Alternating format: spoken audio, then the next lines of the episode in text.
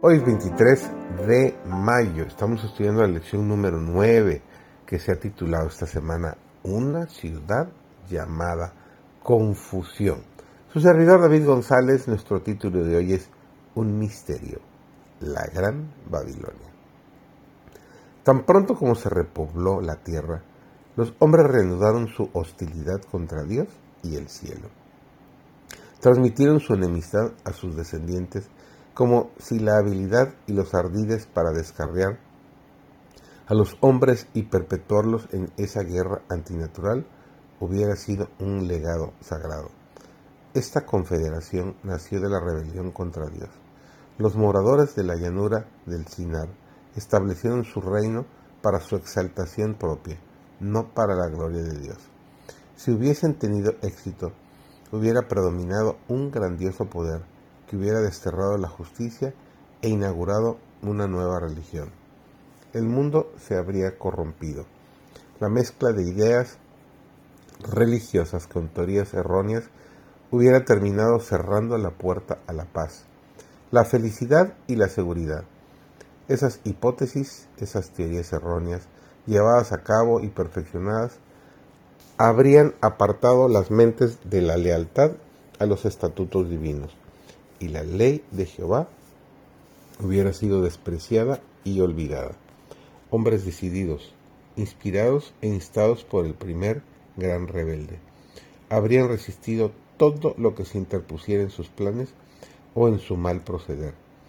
En lugar de los preceptos divinos, habrían puesto leyes urdidas de acuerdo con los deseos de su corazón egoísta, a fin de poder llevar a cabo sus propósitos.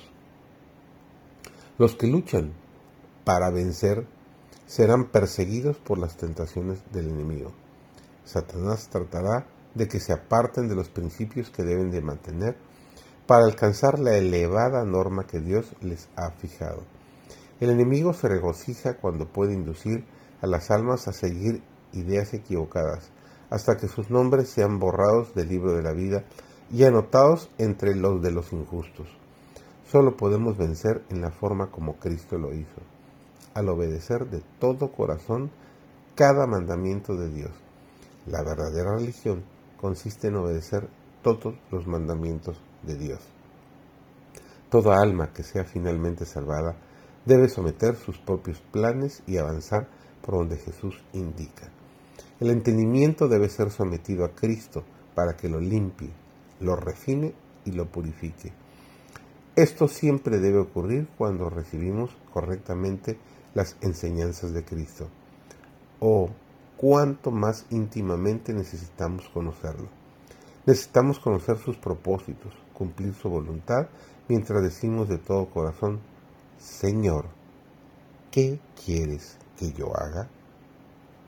Debemos ponernos cada parte de la armadura celestial y luego mantenernos firmes el Señor nos ha honrado eligiéndonos como sus soldados. Luchemos valientemente para Él, procediendo correctamente en cada transacción. La rectitud en todas las cosas es esencial para el bienestar del alma.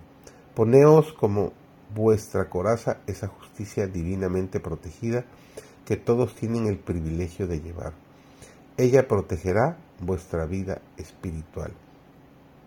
Si tenemos puesta la armadura celestial, descubriremos que los asaltos del enemigo no tendrán poder sobre nosotros. Nos rodearán los ángeles de Dios para protegernos. Qué hermosa promesa. El Señor nos va a proteger. Preparemos entonces para estos días finales porque confiamos plenamente en que el Señor estará a nuestro lado en cada momento hasta nuestro reencuentro con Él.